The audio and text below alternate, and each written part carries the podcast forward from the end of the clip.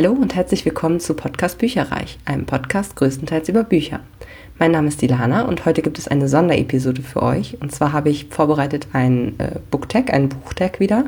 Und zwar heißt der im Original Mid-Year Book Freakout Booktag. Ja, und es geht, äh, wie der Name sozusagen schon sagt, darum, äh, das erste halbe Lesejahr 2019 äh, zum Beispiel äh, Revue zu passieren lassen. Und ähm, ja, insgesamt gibt es 13 äh, Fragen, wo man so ein bisschen aussortieren soll aus den Büchern, die man halt bisher gelesen hat. Äh, was ist da das Highlight und so weiter und so fort. Ich, die Fragen gehe ich gleich mit euch gemeinsam durch. Ich verlinke euch auch wieder, wer die ähm, wer den Buchtag erfunden hatte sozusagen. Ich habe das Ganze ähm, bei Owlcrate gesehen. Das ist ja ein ähm, Buchbox-Versand aus Kanada. Die machen äh, sehr gute Bücherboxen, so was ich jetzt bisher gesehen habe. Ich habe leider selber noch keine bestellt. Aber ähm, ja, man sieht das ein oder andere Unboxing und äh, merkt, dass da gute Sachen drin sind. Und die haben halt auch einen ganz coolen YouTube-Kanal und ja, haben eben den im gesamten Team eigentlich gemacht, diesen Tag beantwortet. Und jetzt mache ich das eben auch und fange mal direkt einfach an. Also, die Frage Nummer eins ist das beste Buch, das du bislang 2019 gelesen hast. Und das ist für mich das Rosie-Projekt von Graham Simpson ich bin total begeistert und ehrlich gesagt schlage ich mich in letzter Zeit auch äh, häufiger mit, mal mit dem Gedanken, dass die Nachfolger mal eben runterzuladen und auch noch zu hören, weil ich das irgendwie, ich fand es einfach das perfekte Buch. Also ähm, vielleicht, ich bin da jetzt auch nicht mit, mit ähm, elend hohen Erwartungen oder so rangegangen, sondern ich war halt so, naja, ach, ich habe schon mal gehört, das soll so gut sein und ähm, das ist irgendwie ein, ja, so eine locker leichte Lektüre im Grunde. Ne? Also so ein, es geht darum, dass halt einer, ähm, ein Uniprofessor der halt so leicht im autistischen Bereich unterwegs ist. Äh, es wird aber nie richtig geklärt, was, was das jetzt ist sozusagen. Also das ist einfach sehr direkt. Der versteht dann manchmal auch nicht äh, Sarkasmus oder ähm, so Emotionen von, von Menschen. So, das ist für ihn sehr schwierig. Aber er ist halt einfach so ein grundnetter Mensch. Das ist einfach so. Und ähm, ja, und er sucht halt nach einer Frau, aber die darf halt nur bestimmte, ne, es muss ja genau passen und das, äh, und dann fängt er halt an, so einen Fragebogen zu entwickeln und es kommt dann, wie es kommen muss. Es steht halt irgendwann mal eine, eine Frau bei ihm im, im Büro, die davon übrig, im Übrigen gar nichts weiß, was er aber nicht, nicht schnallt und äh, das ist Rosie und die ist wirklich, die entspricht nichts von dem, was auf seiner Liste da steht, äh, von, von irgendwie politischen Ansichten über Rauchen und keine Ahnung was. Also ähm, entspricht überhaupt nicht dem, was er sich eigentlich suchen möchte oder was, was er sich wünscht. Aber die beiden äh, kommen halt über noch ein anderes äh, Thema, verbringen sie viel Zeit miteinander. Ähm, sie suchen halt den Vater von Rosie und ähm, ja, das ist einfach alles total schön gemacht und wirklich tolle Charaktere, tolles, also es ist auch die ganze Zeit spannend, eben gerade durch dieses Vaterprojekt, ne, dass sie das halt äh, gemeinsam suchen und so und ähm, ja, das ist einfach sehr, sehr cool gewesen. Ich fand es sehr gut und es gibt, wie gesagt, noch einen Nachfolgeband und den möchte ich eigentlich auch sehr gerne lesen. Frage Nummer zwei ist, der beste Nachfolgeband, den du bislang 2019 gelesen hast.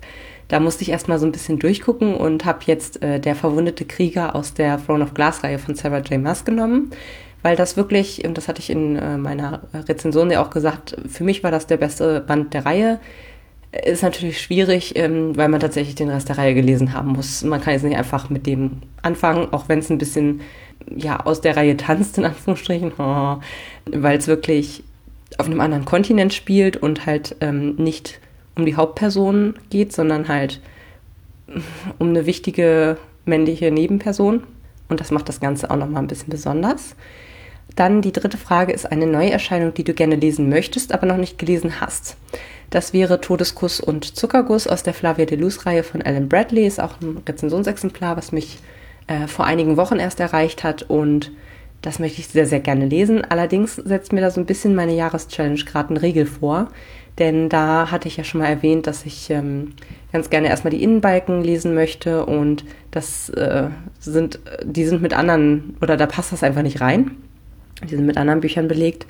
Und ja, das wird halt äh, eine der Außen, wie heißt das, eine der Außenfelder dann äh, belegen. Und ich glaube, dass, ich meine mich zu erinnern, dass das noch ein bisschen dauert und ich da noch andere Außenfelder vorher für abhandeln muss, bevor ich da eben das belegen darf, in Anführungsstrichen. Ähm, ja, also insofern mal sehen, ob das dieses Jahr noch was wird. Ich hoffe es wirklich inständig und ähm, ja, wenn nicht, dann muss ich es halt mal außerhalb lesen von der Jahreschallenge. Mal gucken. Dann die nächste Frage ist die heiß ersehteste Neuerscheinung im zweiten Halbjahr 2019. Und es wäre so schön, wenn Obsidio rauskäme. Also ähm, von Jay Christoph und Amy Kaufman, das ist ja der dritte und abschließende Band ähm, in der Illuminae, Gemina und dann eben Obsidio Reihe, äh, aber leider verzögert sich das Erscheinungsdatum. Deswegen habe ich jetzt mal geguckt, was definitiv dieses Jahr rauskommt und wo ich mich auch sehr, sehr darauf freue. Und das ist Neun Fremde von Lian Moriarty. Das ist auch etwas, was ich auf meiner Rezensionsexemplarliste quasi noch stehen habe. Und da geht es um ja, Neun Fremde, wie der Name schon sagt. Also ich lese mal den Klappentext quasi vor oder die offizielle Beschreibung von der Webseite. Neun Fremde und zehn Tage, die alles verändern. In einem abgelegenen Wellness-Resort treffen fünf Frauen und vier Männer aufeinander, die sich noch nie zuvor begegnet sind. Sie alle sind in einer Krise und wollen ihr altes Leben hinter sich lassen. Bald schon brechen alte Wunden auf und lang gehütete Geheimnisse kommen ans Licht. Denn nichts ist so, wie es scheint, in Tranquillum House. Das erscheint am 26. August und ich bin sehr gespannt. Liane Moriarty schreibt immer sehr, sehr gute Bücher und gerade diese, diese tragischen Verknüpfungen äh, zwischen Leuten, die sonst eigentlich vielleicht keine Überschneidungen hatten in ihrem Leben, macht sie immer sehr, sehr gut. Deswegen bin ich da sehr gespannt drauf.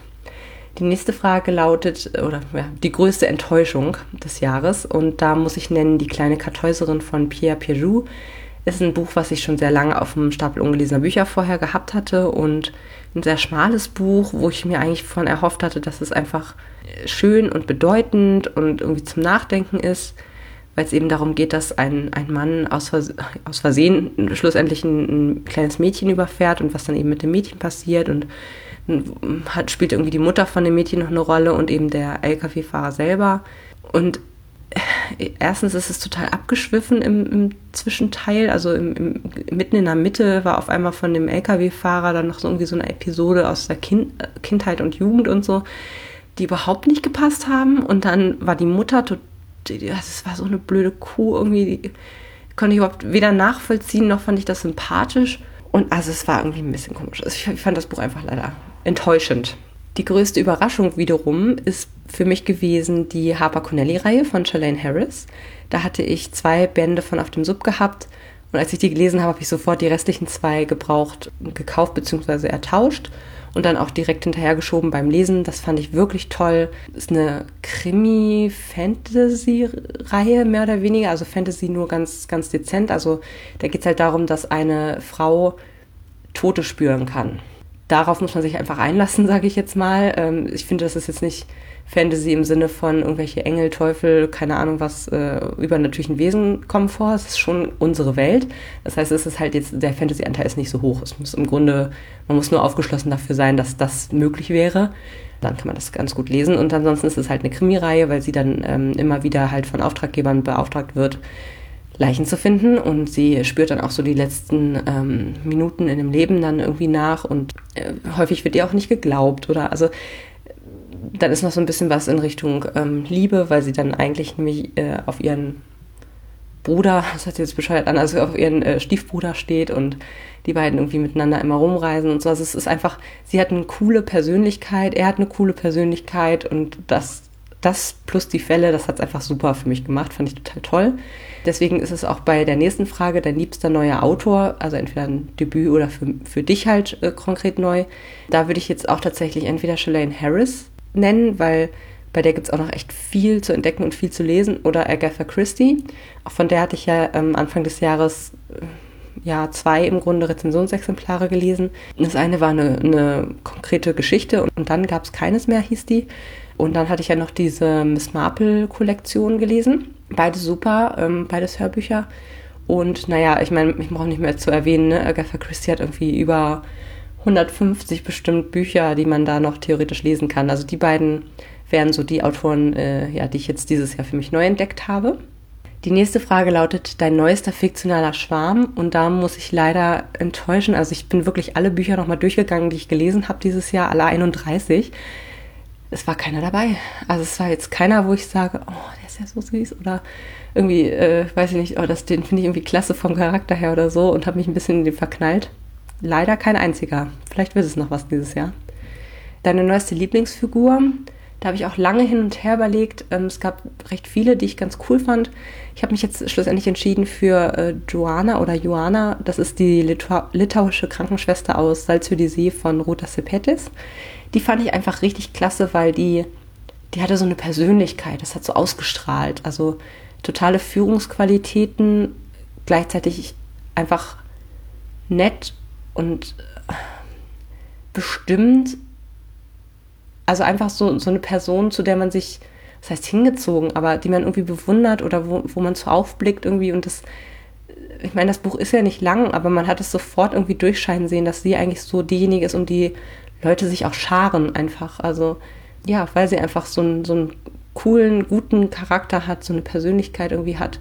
Und das fand ich toll. Die fand ich toll. Ein Buch, das dich zum Weinen gebracht hat, ist die nächste Frage. Und da nenne ich jetzt mal Sunny von Jason Reynolds. Das ist das Einzige, wo ich mich noch erinnern kann, dass ich da echt ein bisschen geflennt habe, weil da ging es auch um eine tote Mutter und ähm, was sie ihm nicht mehr mit beibringen konnte und sagen konnte und der Vater, der irgendwie nicht aus seinen Gefühlen da rauskam und irgendwie, oh, das war irgendwie schon ein bisschen traurig. Also da, da habe ich die ein oder andere Träne äh, verdrückt. Ansonsten habe ich jetzt nicht viele Bücher bislang gelesen, die jetzt so wahnsinnig deprimierend oder traurig in dem Sinne wären. Deswegen, ähm, ja, es ist das Buch geworden. Dann ein Buch, das dich glücklich gemacht hat. Da muss ich nochmal das Rosi-Projekt von Graham Simpson nennen. Es war einfach mit Witz, es hatte irgendwie Charme, es war mit Liebe und es war einfach schön. Das hat mich wirklich glücklich gemacht. Dann die vorletzte Frage, das schönste Buch, das dieses Jahr bei dir eingezogen ist, das ist Der Zopf von Letizia Colombani.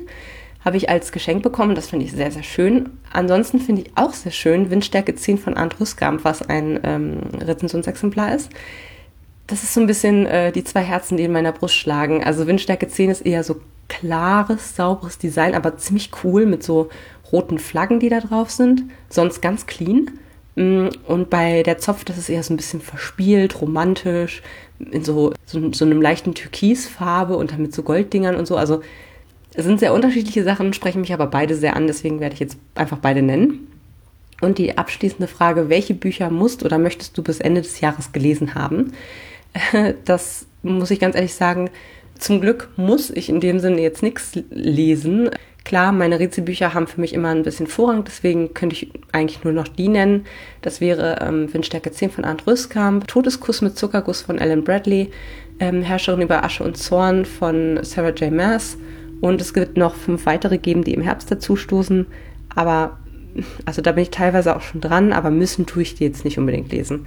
Deswegen habe ich jetzt nur die genannt und äh, ja, werdet ihr dann ja sehen, was ich bis Ende des Jahres noch alles so lese. Das ist ja das Schöne, dass ich dieses Jahr wirklich die Rezensionsexemplare sehr reduziert habe, damit ich ja eben äh, aus dem Stapel ungelesener Bücher, der davor ja schon existiert und der ja nicht klein ist, dass ich da wirklich dann rausziehen kann, was ich gerade irgendwie ähm, möchte, worauf ich Lust habe. Es gibt auch noch einige Leserunden, ähm, Bücher, die ich dann auch ganz gerne natürlich bis Ende des Jahres äh, gelesen haben möchte, aber da ist jetzt kein Druck hinter, wenn wir jetzt sagen, irgendwie ach, wir haben irgendwie doch keine Lust drauf, die Bücher zu lesen, dann ist es halt so. Also das, das finde ich auch ganz schön, dass man eben diesen unnötigen Druck eigentlich dann auch gar nicht hat dabei. So, das war mein Buchtag. Wer gerne das auch bearbeiten möchte oder beantworten möchte, dem äh, sei das gegönnt. Ich werde jetzt keinen mehr taggen, weil ich glaube, bislang hat noch nicht einer irgendwie das auch dann beantwortet. Insofern finde ich das dann ein bisschen Quatsch. Also dieses Mal werde ich heute keinen taggen, vielleicht beim nächsten Mal wieder. Danke fürs Zuhören und ähm, wenn ihr auch Lust habt, dass, ihr könnt das auch zum Beispiel in den Kommentaren beantworten. Würde mich auf jeden Fall interessieren. Also ähm, ja, der große Appell, wenn ihr Lust habt, da auch mal äh, euch Gedanken drüber zu machen, so ein bisschen das erste halbe Jahr, das erste halbe Lesejahr Revue passieren zu lassen, dann seid gerne eingeladen, das auf bücherreich.net äh, zu beantworten als Kommentar unter dieser Episode. Macht's gut und bis zum nächsten Mal. Tschüss! Informationen zu allen Büchern, über die ich heute gesprochen habe, findet ihr auf meiner Website www.bücherreich.net mit UE. Ihr könnt dort oder auf Facebook unter www.facebook.de slash podcastbuicherreich in einem Wort durch mit mir in Kontakt treten. Meine E-Mail-Adresse lautet buicherreich at gmail.com. Wenn ihr diesen Podcast über iTunes abonniert habt, würde ich mich riesig freuen, wenn ihr mir eine 5-Sterne-Bewertung hinterlasst. Dies ist ein privater Buch-Podcast, in dem ich nur meine eigene private Meinung wiedergebe. Wenn mir ein Buch oder Hörbuch kostenlos zur Verfügung gestellt wird, kennzeichne ich es entsprechend auf meiner Website.